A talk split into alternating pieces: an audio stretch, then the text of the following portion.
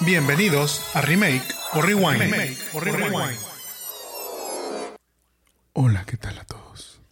Mi nombre es Jaime Garza. Y me acom- no, se crean. Está bien que es 14 de febrero, pero tampoco es para ponernos tan románticos. ¿Cómo están? Mi nombre es Jaime Garza y me acompaña. Mónica, ¿tú? Y les damos la bienvenida a Remake Rewind, en donde recordamos películas con las que crecimos, las criticamos y luego pensamos actores que podrían hacer un remake hoy en día. Recuerden que tenemos un capítulo nuevo cada semana y nos pueden escuchar en su plataforma de podcasting favorita como Remake Rewind.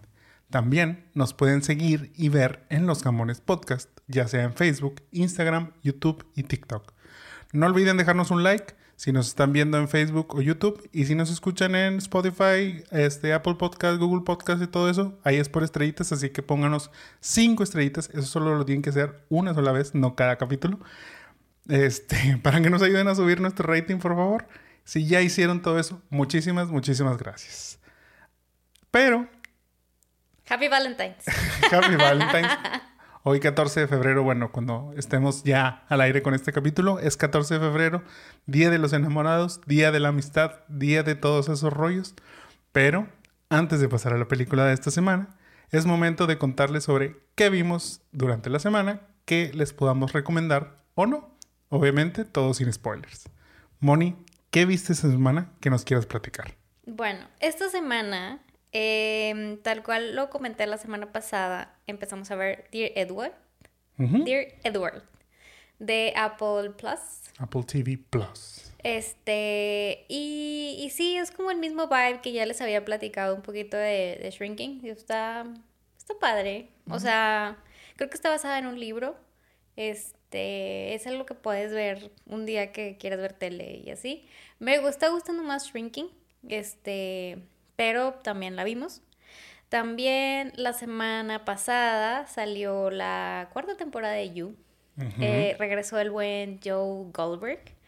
Este, la primera mitad de la Season 4 este, regresó, está ahora en Europa, en Londres, París, haciendo de las suyas. No voy a dar spoilers, pero bueno, la verdad es que es una serie que en lo personal me gusta mucho. Y aunque en su momento lo odié a él por ser Gossip Girl, creo que ya me cae mejor. Y desde que tiene TikTok, ya hace TikToks chistosos más.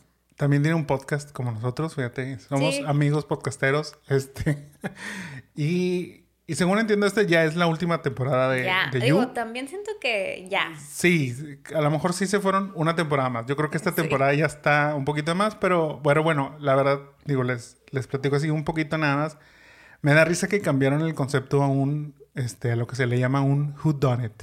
Esas películas tipo, este... Agatha Christie. Sí, Agatha Christie, de, de Clue y esos de que uh, hay un asesino y hay, bueno, hay un cadáver, nadie sabe realmente quién es el asesino y es la investigación en la que está metida, el embrollo en el que está metido, el problema en el que está metido Joe o Jonathan, que es Jonathan. ahora su nueva identidad.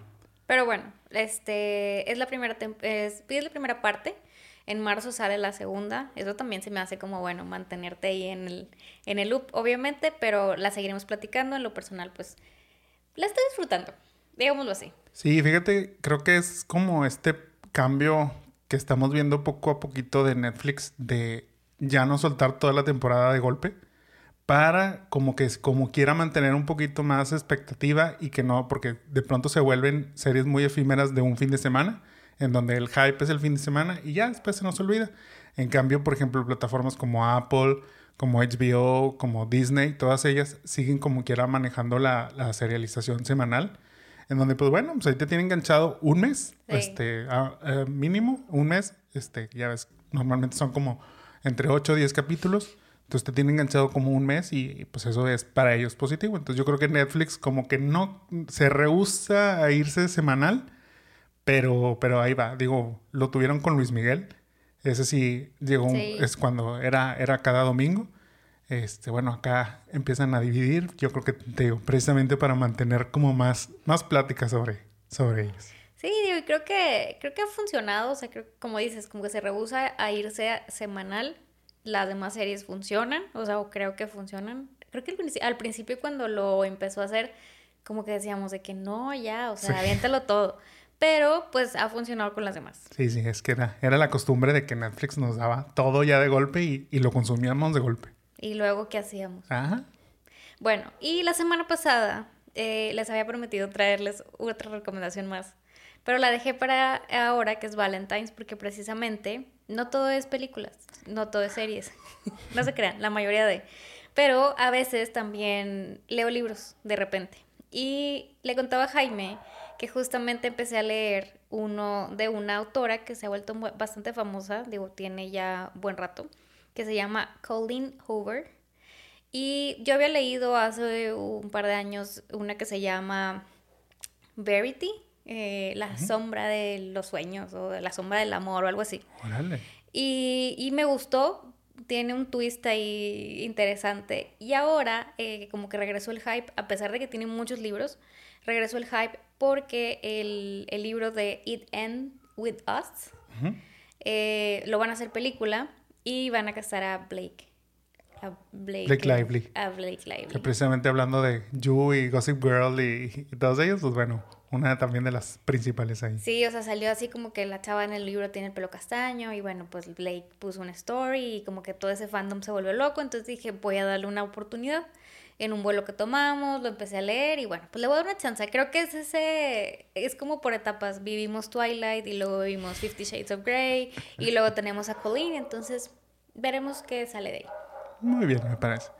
Antes de continuar, un saludo al perrito del vecino que Oigan, sí. lleva todo el día ladrando y nosotros ya queríamos grabar y no nos deja grabar, pero bueno, pues ahí una disculpa este porque trae muchas ganas de participar el día de hoy. Este, esperemos que no interrumpa tanto durante el podcast. TQM, perrito vecino. Y bueno, de recomendaciones de mi parte, esta semana yo no tengo recomendaciones. Esta semana yo no vi nada nuevo. O sea, o en realidad lo que vimos, pues lo vimos juntos. Entonces, pues ya como quiera les hice el comentario acerca de You. En el caso de Dear Edward, mm, me está gustando. Es, o sea, no me está, o sea, no estoy siendo súper fan, pero me, me está gustando la historia, me está entreteniendo. Creo que tiene ahí como una historia interesante que vale la pena seguir viendo. Apenas van tres capítulos, es lo que hemos visto. Entonces también por eso como que no tenemos tan a fondo el, el review, pero si tienen oportunidad, sí, denle, denle la checada. Sí, sí se los recomendamos. Pero bueno, ahora sí, vamos a la película de esta semana, la cual coincidentemente, fíjense, no, no lo planeamos de esta manera, ustedes. Pero hablando del Día de los Enamorados, visitaremos Romeo y Julieta.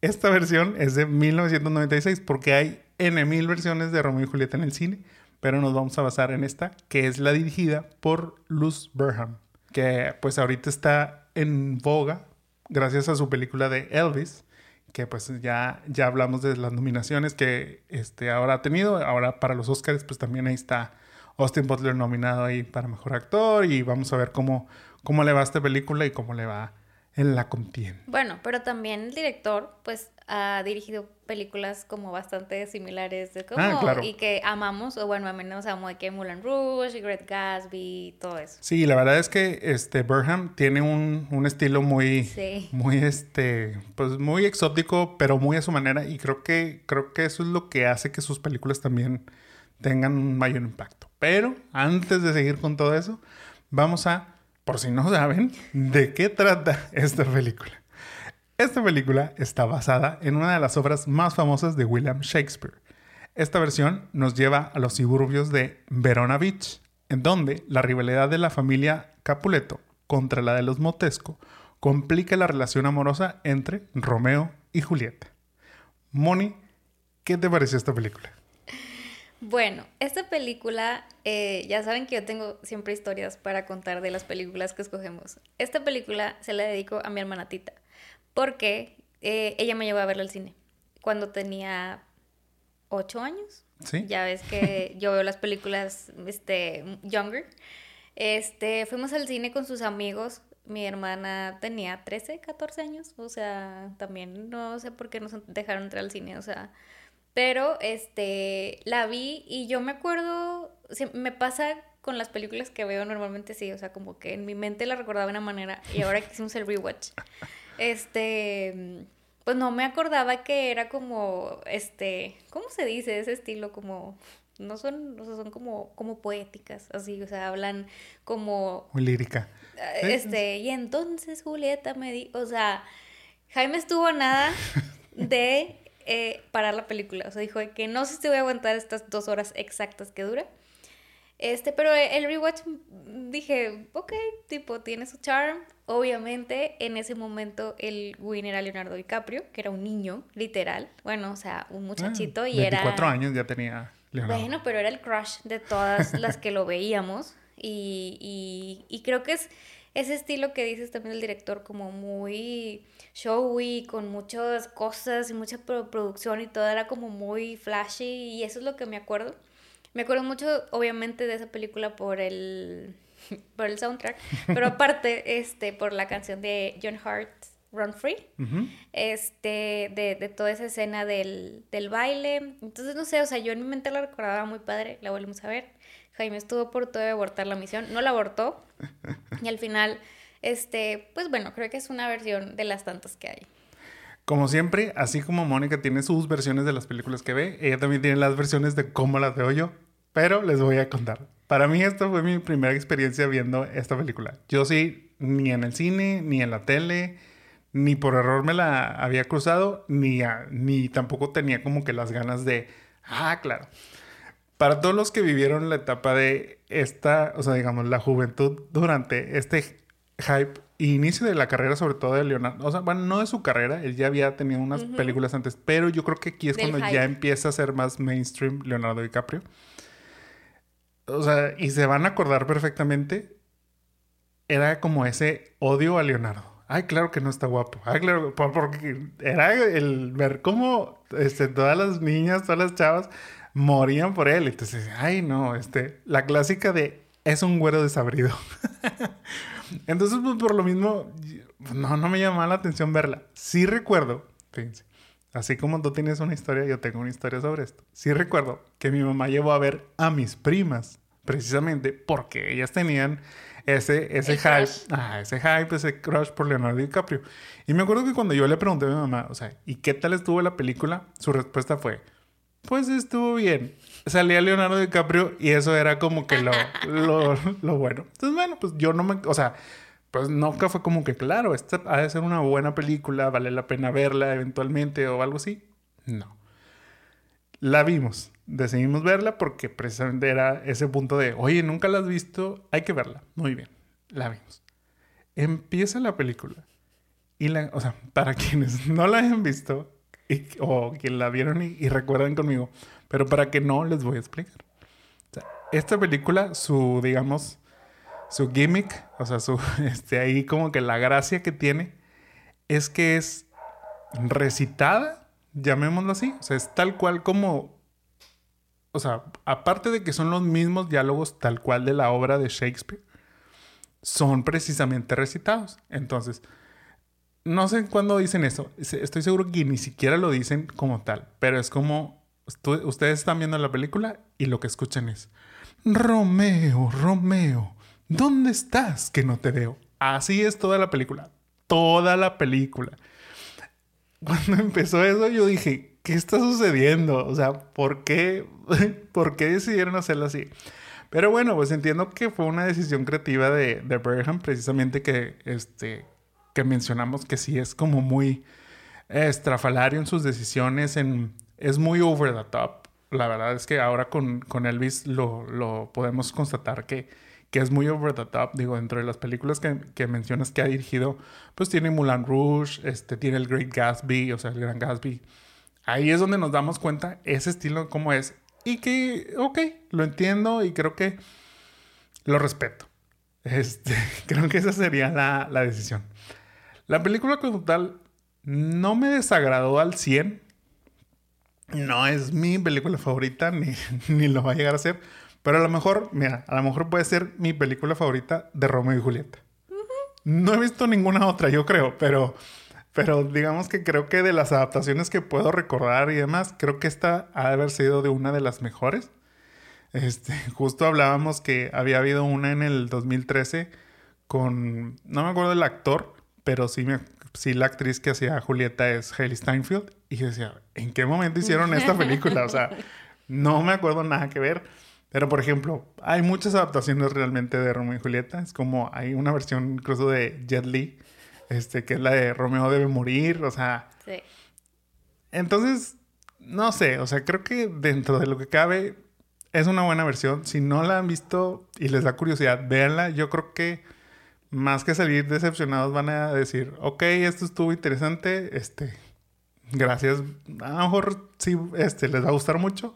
Si tienen un aprecio por Leonardo DiCaprio desde su, desde su infancia, este, yo creo que, que aquí lo pueden, lo pueden disfrutar en, este, corrijo, tiene, tenía 21 años cuando hizo. Era un niño. o sea, y realmente lo ves y la verdad es que no actúa tan bien. O sea, entre que recita y estaba como muy niño, de que, ok, lo seguiré viendo por él. Pues sí, digo, como tú dices, obviamente el charm ahí es este, su, su guapura, su galanura, y que es, que es el joven y que está de moda.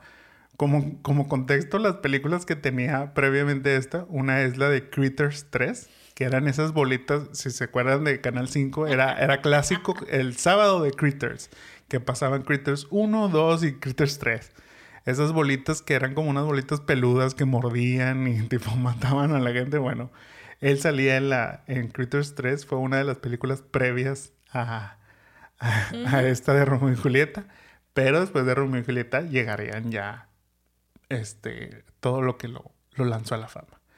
Pero precisamente ahorita que dices este, de, de, la mala actuación, pues bueno, quien no consideraba una mala actuación de, de, Leonardo y que aparte no le causaba tanto issue ese, este, esos diálogos recitados y demás, pues precisamente era Claire Danes, quien durante el speech que tiene Leonardo este, cuando está Julieta en su lecho de muerte, pues que para Claire fue tan, tan conmovedor tan bien este, recitado el, el, este, las líneas por parte de Leonardo que casi lloraba y que pues esto hubiera arruinado la toma totalmente porque pues en teoría Julieta está muerta o está en estado comatoso. Este bueno, pero o sea, es que digo, así se me hace un poquito exagerado. Bueno, pues, o sea, imagínate que, que te dice eso Leonardo al oído. O sea, a eso iba.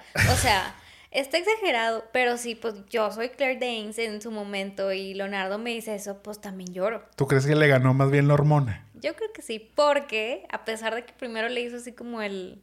Se conocieron y no le hizo así como que tan así, luego ahí andaban con el Spark que no sabían qué hacer. Entonces, yo creo que le ganó la hormona. Fíjate, eso de, de, lo que dice Leonardo es precisamente que él, él este, pues no abogó, pero él sí dijo, me gusta Claire Danes porque me ve a los ojos a diferencia de, de otras actrices.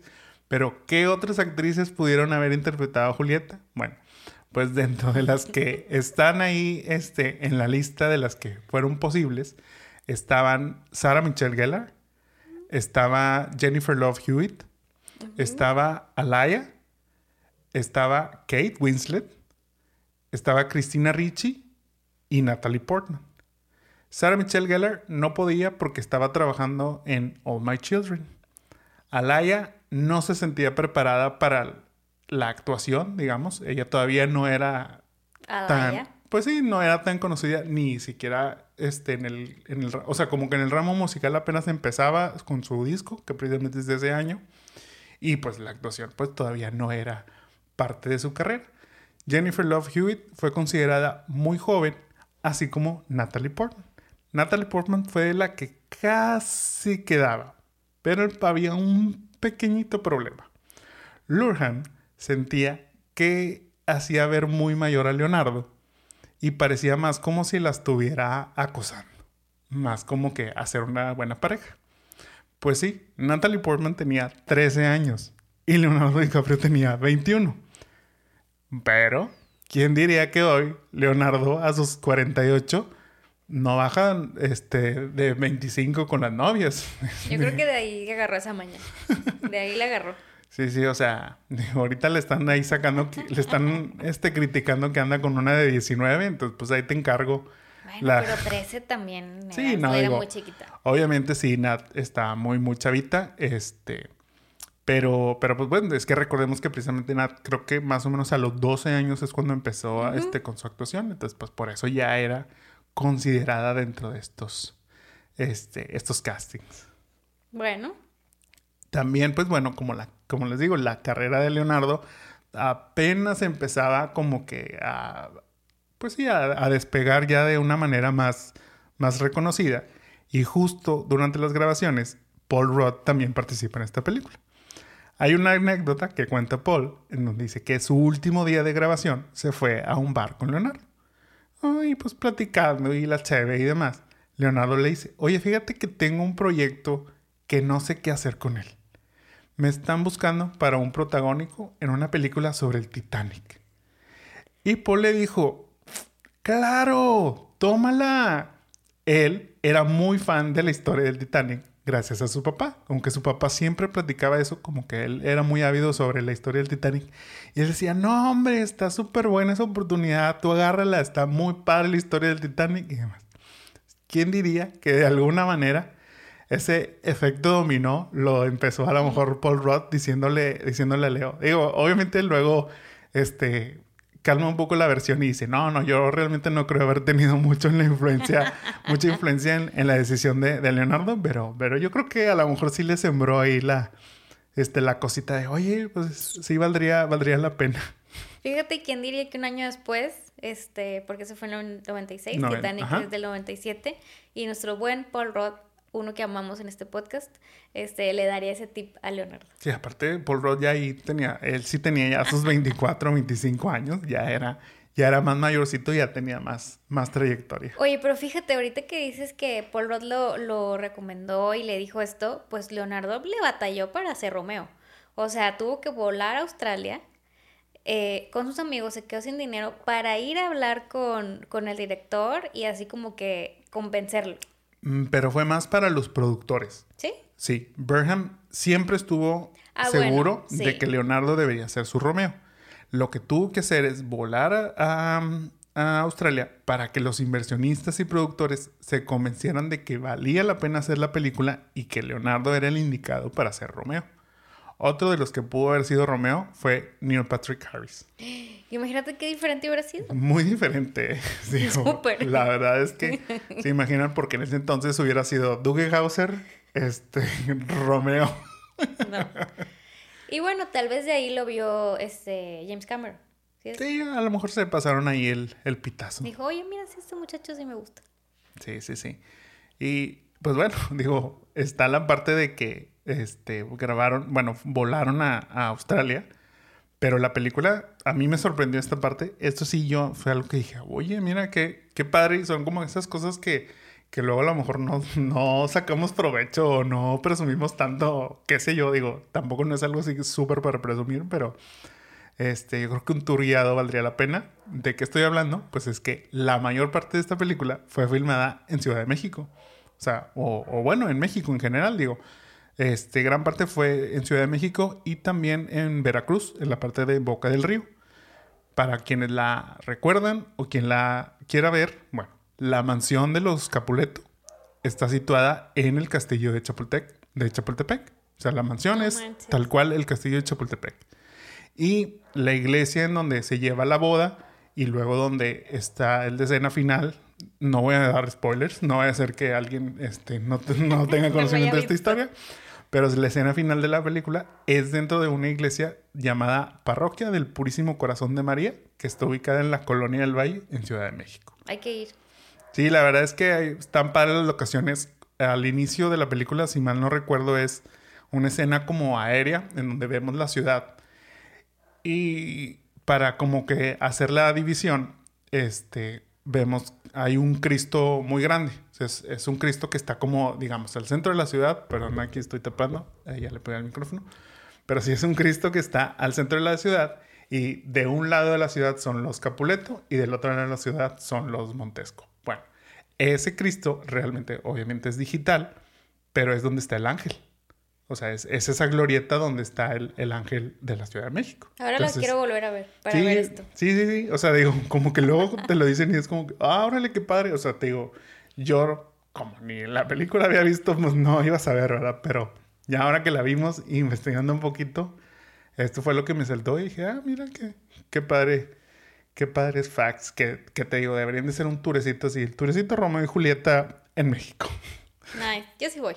Sí, te digo, son- aparte son lugares bonitos de visitar. Yo te cuento, aparte de lo que ya platicamos de Romeo y de Leo y demás, eh, aprovechando las locaciones, eh, los panorámicos o los billboards de la película o, algunas señales tienen referencia a Shakespeare. O sea, eso me hizo como muy cool en cuestión de, producción. O sea, se me hizo como interesante. Sí, es que tanto anuncios panorámicos como este anuncios dentro de edificios o cosas así tienen quotes de obras de Shakespeare. Sí está, o sea, digo, son esos esos easter eggs que, que precisamente te digo, productores como, digo, directores como Burham seguramente en su mente loca es lo que lo que les gusta ahí como que ir Y está armando. padre, o sea, está cool tener esas como referencias secretas, por Sí. así decir. Pues de alguna manera es como armar ese, ese mundo, ese mundo dentro de, dentro de la, este, las obras de, de Shakespeare. Sí, y bueno, hablando de locaciones, que supongo que en este fue la de la playa,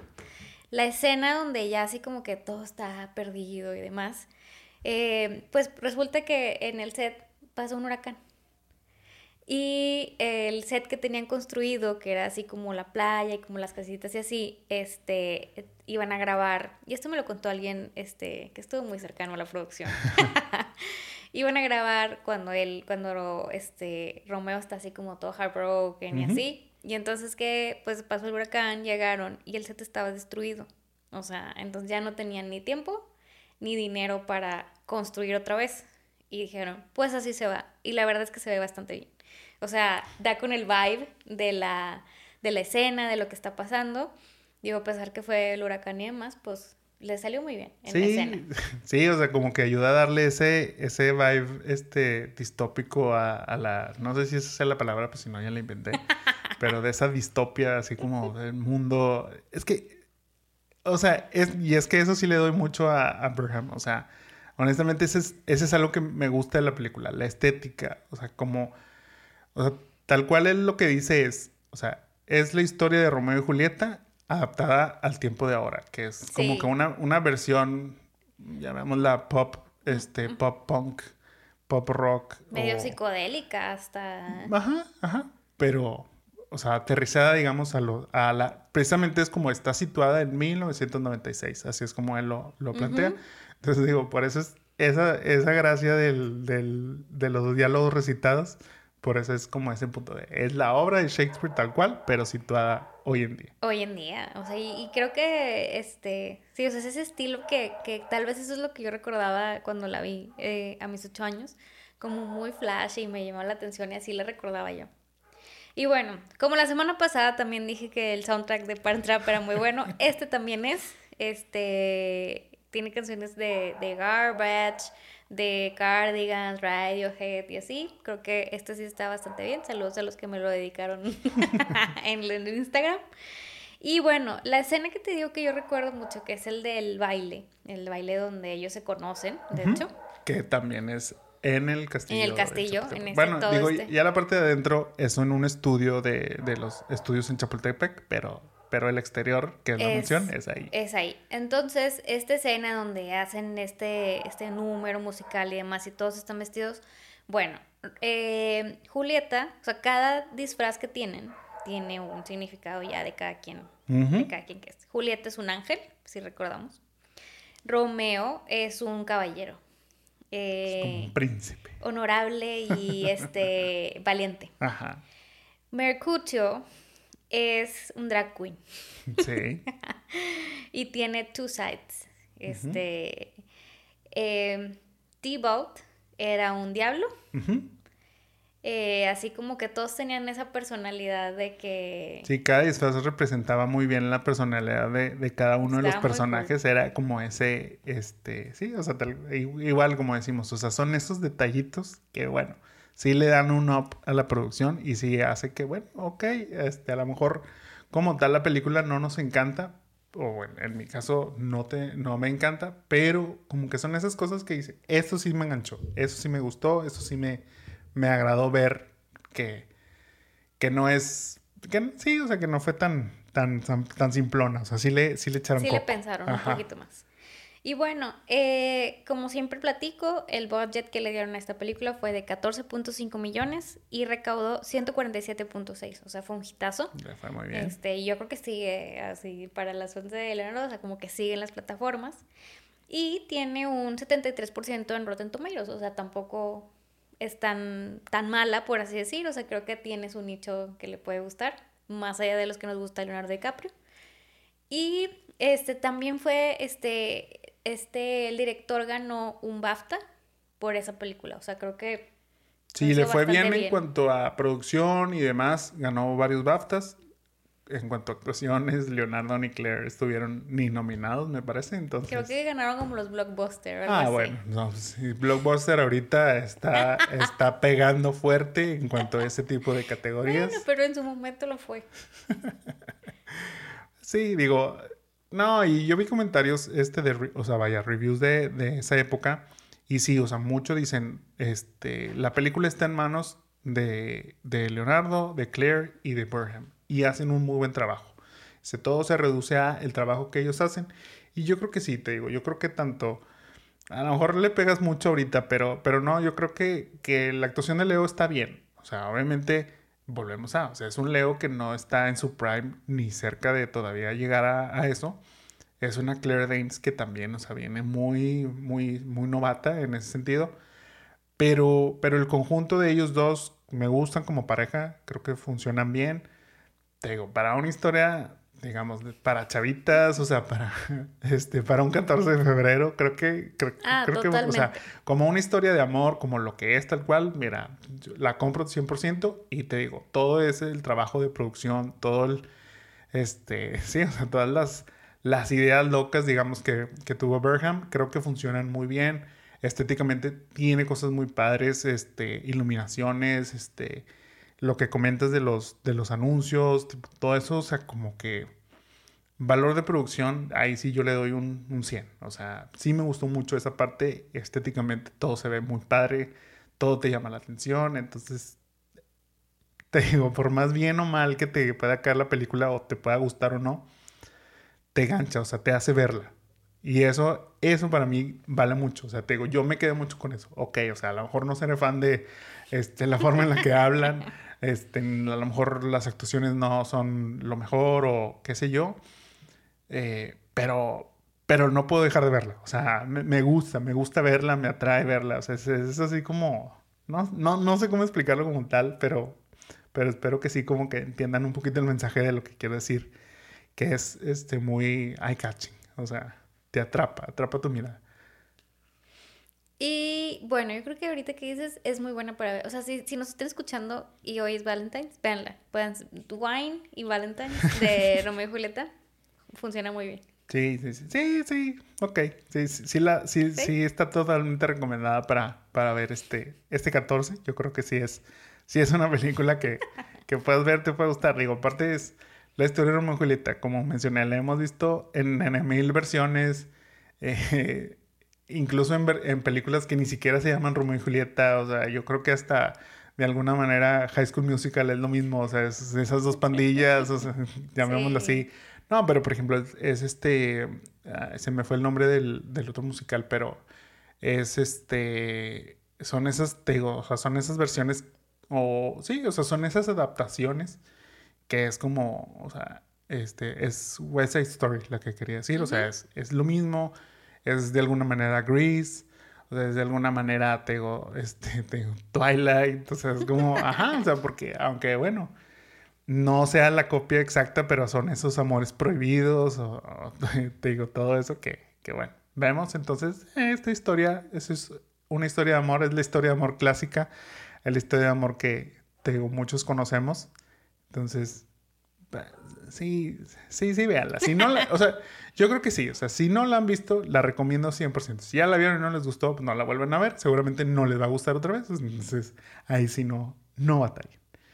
Pero bueno, ¿te parece si pasamos al cast que podríamos hacer para un remake? Esta vez quisimos hacer algo diferente. recibí muy buenos comentarios acerca de hacer mi, mi idea de, de, un cast 100% Marvel. Entonces, por eso, esta vez decidimos hacer también nosotros nuestra, nuestra gimmick. Así como Burham decidió este, hacer que todo fuera cantado y, y, y declamado y demás. Nosotros decidimos que para esta, esta versión de Romeo y Julieta vamos a elegir puros cantantes. O sea, este, no necesariamente tienen que ser actores que cantan, sino pueden ser solo, solo cantantes, este, que a lo mejor nunca hayan actuado en su vida. Ya eso, a ver cómo sale en la producción, pero, pero este, esa, es la, esa es la regla para el casting de esta semana. ¿Te parece que iniciemos contigo, Moni? Adelante. Ok. Bueno, para el primer personaje sería Dave Paris. Dave Paris es el pretendiente de Julieta, que lo, este, lo hace Paul Roth. ¿A quién tienes para Paris? Aquí tengo a Stephen Sánchez. Eh, él viene siendo... El TikToker que canta I'll never fall in love. Ok, ok. Este, no nos vayan a cancelar Spotify Ay, por perdón. copyright. Cantamos igualito. Sí, él es mi, mi Dave. Mm, ok, ok. Sí, sí lo veo. Me, aparte, ok, me, me gusta su, me gustan sus canciones. Este, yo tengo para, para Paris a Shawn Mendes. Como que le veo esa cara, esa cara de, de- o sea, el contexto de, de Paris, de Dave Paris, es que es, este, un, es, es como hijo de un rey o una, onda- o sea, bueno, la versión original, no en la película. pero En la película es como hijo del gobernador. Entonces es como lo equivalente a, imagínense si fuera este, el original. Ok, bueno, aquí es el hijo del gobernador, pero pues es ese, es como la versión del niño bueno con quien arreglarías el matrimonio de tu hija. Entonces, Sean Mendes creo que, creo que hace ese, ese papel. También lo veo en el, en el caso de, del que mencionas. Entonces, ok, ahí, ahí vamos. Ok. Para Tybalt o Teobaldo Capuleto, ¿a quién tienes? Bueno, que es el primo de, de Julieta. ¿A quién tienes tú? Lo él, él es el que hace, lo hacía John Leguizamo. Sí, era un personaje muy exótico. Bueno, es que es que todos, es que todos. ellos, o sea, es, digo, es los que, que, toda la película es muy exótica. Bueno, pero ellos, o sea, yo, bueno, sí, yo, yo, yo le, le amo, o sea, este, y el otro primo del amiguito de, de Sí, es que es el, Romeo él y es el amigo, este Mercutio. Ajá, o sea, ellos dos eran como los más extravagantes, me acuerdo. Sí. Pero bueno, mi Tybalt, ¿o cómo se llama? Teobaldo. Teobaldo. Teobaldo Capuleto. Ajá. Yo tengo a Bad Bunny. Ok. O sea, tiene ese estilo, este, como extravagante, como, o sea, sí lo veo sí, totalmente. Sí, sí, sí, sí, totalmente. O sea, da, sí, sí, os queda, dan el clavo muy bien este Bad Bunny para hacer la, la representación de, de Teobaldo este Capuleto. Yo tengo a Post Malone. Que también creo que, es que, o sea, como que no sé, de- y es precisamente, o sea, Post Malone, imagínatelo con sus tatuajes, tipo todo. Sí, dice- también. O sea, también trae esa vibe así como bien loca, Sí. entonces, porque creo que es eso, o sea, creo que Teo- este, Teobaldo es como, porque es el primo, digo, ya mencioné, pero repito, es el primo de Julieta, pero es ese primo sobreprotector, loco la- y demás, entonces te digo, ok, tanto Bad Bunny me gusta, me- a mí me agrada Post Malone, te digo, creo que, pero, pero va, sí, me gusta más tu versión de, de, ¿De Bad Bunny? Bueno, mira, este, nunca le gusta lo que casteo, pero esta vez sí. Ok, ahora para Mercutio Scalus, quien es el amigo de Romeo. Este lo hacía el actor Harold Perrineau. ¿A quién tienes? Tengo a Abel De The Weeknd. A Weekend. Ok, sí, sí, siento sí. que sí. es otro personaje, o sea, siento que este él en Blinding Lights, este, cantando y así, este, mira, Sí, digo, ya sabemos también de la extravagancia de, de The Weeknd y demás.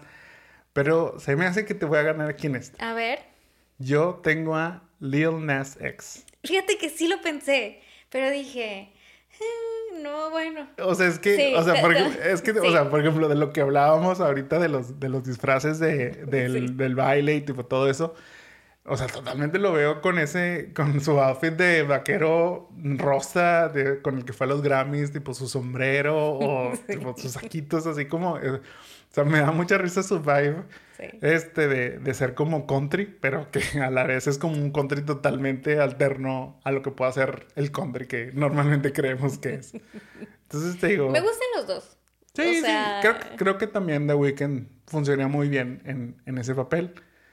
A lo mejor por la edad ya se me hace más grande, pero, pero sí puede, puede funcionar. Ok. Para Julieta, Julieta Capuleto, quien era Claire Danes, ¿a quién tienes tú? A Olivia Rodrigo. It's good for you that not be Yo también tengo Olivia Rodrigo. Así es. Uh, nuevamente coincidimos en un casting. Y sí, o sea, digo, es esa vibe de la niña este, que puede ser inocente, pero que a la vez, ajá, o sea, a la vez, este, de armas tomar, como lo fue, este, en la, en la, como es la versión de, de Julieta, y sí, o sea, como que, por más que le busqué, por más como que intenté, dije, no, o sea, pero se sentía que sí, o sea, Olivia va, va muy bien en ese vibe, sí, totalmente de acuerdo con Olivia Rodrigo para, para Julieta. Y para Romeo Montesco, ¿a quién tienes? Te vas a reír. No, no es Harry Styles. Este. Yo puse a Sean Mendes. Tú pusiste a Sean Mendes como. Como Romeo. Como Romeo. Yo para Romeo. No vas a saber quién es. Ese es el problema. Pero probablemente muchos de los que nos escuchan tampoco. Es un artista muy nuevo que se llama Ruel. Sí. Y ni te voy a decir ninguna canción porque no, no vas a saber, tipo nada. Pero búsquelo en Spotify. R-U-E-L, como si fuera, este, sí, o sea, Ruel, o sea, como Rule, pero le cambian el, el L. Es un artista, digamos, relativamente nuevo, más o menos ha aparecido desde el 2020, por ahí, pero tiene un vibe leonardesco. Por eso me gustó. O sea, como que ya ahorita a lo mejor este, tiene, tiene 20 años. Entonces te digo, es, hace buen match con, con Olivia de, de 19. De 19. Y, me gustó. Y sus canciones están padres. Entonces, por eso le di mi, mi voz de confianza. Espero que ustedes le den este, un, una chance de, conocer a Ruel. Su música, digo, su música es así como pop, este, algo de, de RB, soul y así. Y, está padre, ¿eh? ¿eh? hay canciones, una cancioncilla ahí por ahí que me suena de TikTok precisamente. Entonces, seguramente es de ese mundo y de ahí, de ahí nace. Pero, pero bueno, pues ese, ese sería mi Leonardo. Sí, obviamente pensé a Sean Mendes para hacer este Romeo, perdón. Pero luego lo sentí muy grande porque pues tiene 24 años. Entonces era como... Los mismos que tenía Leonardo. No, Leonardo tenía 21. Ya ah, corregimos que tenía 21. Este, y, y no sé, o sea, te digo, sí, luego lo vi y, ay, no me, no, no, no me convencía. Y luego nos deja colgados y, este, y dice que le da ansiedad, entonces cancela. Y entonces, ¿para qué le voy a dar el papel principal? No le va a dar ansiedad. Pero igual ya, ya se recuperó. ¿Tú crees? y dicen por ahí que anda saliendo con su doctora, que tiene como 51 años. Bueno, pues uno este, busca maneras de sanar su ansiedad y corazón. Cada quien. Qué, qué, qué bonitas maneras. Qué bonitas maneras. Y bueno, tú harías un remake o te quedas con la original. Y obviamente estamos hablando de esta versión, o sea, digamos, de una versión de Romeo y Julieta basada en hoy en día, en donde es como un mundo distopiano, tipo, hay destrucción por todos lados, es México, entonces recuerden que tiene un filtro raro la, la cámara, porque siempre que, que, hay escenas en México siempre debe tener un filtro, no se pueden ver los colores tan brillantes ni nada, ajá, sí. Entonces te digo, para esta versión como tal, no, no hablamos, digamos, de una versión de, este, de Romeo y Julieta, sino esta versión de Romeo y Julieta de Los Perham. ¿Harías un remake o rewind? No, yo me quedo con, con esta. Ah, o sea, un, rewind. No haría un remake.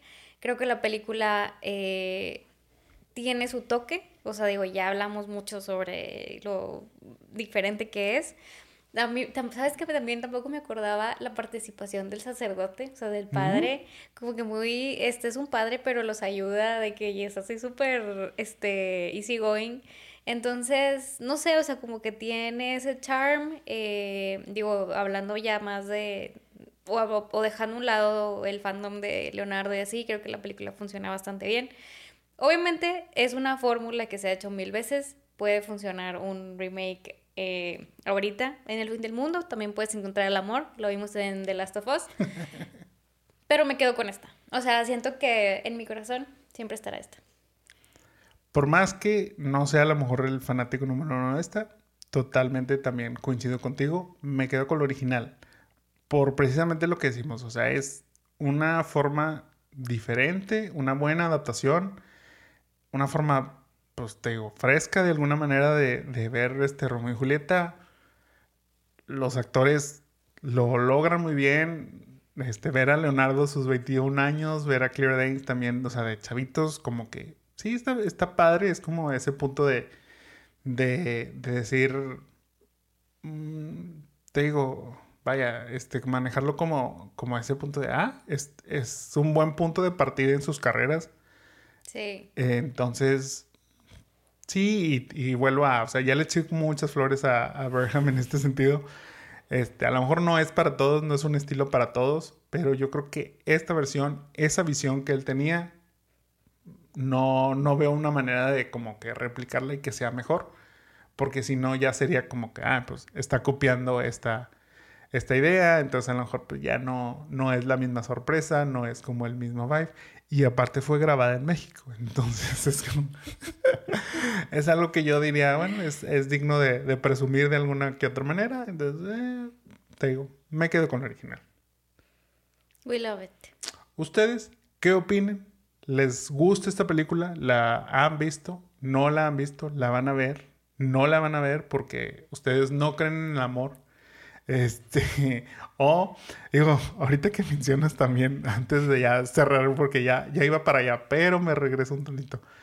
O sea, la fuiste a ver a tus ocho años, una película tan dramática en el sentido de me voy a morir porque no puedo estar con mi amante. O sea, digo, ya no, ya no ahondamos en esa situación, ¿verdad? Obviamente, quiero pensar que, o sea, sí son, pero quiero pensar todavía más que los tiempos de William Shakespeare fueron muy distintos a lo que vemos hoy en día, pero luego no, o sea, y luego hay, hay de todo, ¿verdad? Y, lo vemos este, en, muchas historias de la vida real, que es este, peor aún lo que, lo que asusta más de estos dramatismos del amor y todo, y cómo sentimos que nos vamos a morir de amor, nos vamos a morir por un, por un, este, por un amor fallido, como quien dicen y, todo. Me acuerdo todo lo que lloraba Leonardo y luego cuando, o sea, spoiler alert, ella, o sea, él llega y luego él está, él se dice murió ella no sé, es como too much drama, pero sí, o sea... Pero bueno, lo bueno es que están juntos en algún lado porque, porque si se suicidaron, pues no sé si se van a ir al cielo, pero bueno, digo ya, eso es cuestión cada quien, este, no sé, no sé si lograron su cometido a final de cuentas, que precisamente Julieta, pues al ver, al ver a Romeo, este, desvivido, dice, no, pues de aquí soy y se va ella también, este, a buscarlo, entonces te digo, no, no sé si se vayan a encontrar, no sé si ese fue, este, si lograron su, su cometido realmente, no, pues, digo, o sea, así es. Pero por eso te digo, o sea, tú a, tus ocho años viendo eso, qué bueno que no agarraste esas mañas, oye, porque si no, imagínate. Ya te digo. Esperemos que también la, esta generación este, nuestra que vio, que vio esa película a esta temprana edad, este, no, no sufran tanto por amor de esa, de esa manera. Esperemos que no. Pero bueno, ahora sí, llegamos ya a la parte final del podcast. Bueno, antes, aprovechando que es Valentine's, ¿qué película de Valentine's recomendarías? Que no sea Romeo y Julieta, porque obviamente la acabamos de ¿Tu película, de amor favorita? ¿Qué película de Valentine's recomendaría? ¿Saben cuál les recomendaría? Este, les recomendaría la película de The Wedding Singer. Mm. Con Adam Sandler y Drew Barrymore. La verdad es que recomendaría muchas de esas películas. O sea, soy muy fan de ese multiverso de películas entre Drew Barrymore y Adam Sandler. Este, o sea, esa O recomendaría también la de 50 First Dates. 50 First Dates, perdón. Y recomendaría también la otra, la de mm, Blending. Ay, Este, sí. esa- yo, es más, yo creo que Blending sería mi película ¿Sí? favorita de, esa, de ese multiverso. Pero Wedding Singer es ahí por nadita un segundo sí. lugar. ¿Tú qué película mm, recomiendas? Yo creo que sería My Best Friend's Wedding, o sea, es como mi top. Ok. Moulin Rouge, que no tiene, o sea, me encanta también. Y yo creo que The Notebook, es un, es un clásico Mm, de, sí, sí, sí. de Valentine siempre. ¿Ustedes cuál es su película favorita de romance? Para este 14 para este febrero. 14 que les gustaría ver, de, de decir, es el, así como, como tal cual manejas, dice, con una copita de vino, este, no sé, una rebanadita de pizza tal vez, y ver, macaroons. y ver esa, ver esa película junto a quien más quieran, puede ser este, un- Amigos, un, amigo, un familiar, un, un novio, una novia, varias. Oye, No, no, no.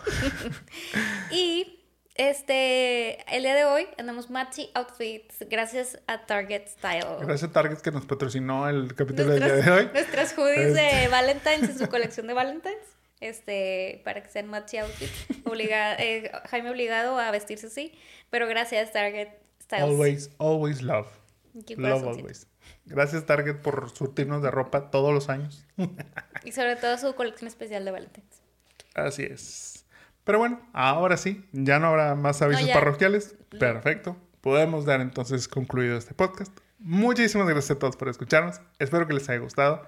Este, cuéntenos ahora sí si les gusta Sí, esta película. Cuéntenos si les gusta Romeo y Julieta. Cuéntenos este, su, su película, su love story favorita. O también cuál es su versión de Romeo y Julieta que les guste más. A lo mejor a alguien aquí le gusta Romeo debe morir con Jet Li, o a lo mejor a alguien le gusta la versión del 2013 que te mencioné. Este, O, una, o alguna otra. De alguna otra que hay. a lo mejor no se llama Romeo y Julieta, pero que también, también es este, está basada en lo mismo. Este, sí, o sea, cuéntenos todo eso. Cuéntenos también qué películas les gustaría que hagamos este, reviews. No se nos han acabado las ideas, pero pues estaría padre como quiera saber cuáles les gustaría a ustedes este, conocer acerca de estos random facts y si hiciéramos un cast nuevo para, para estas películas.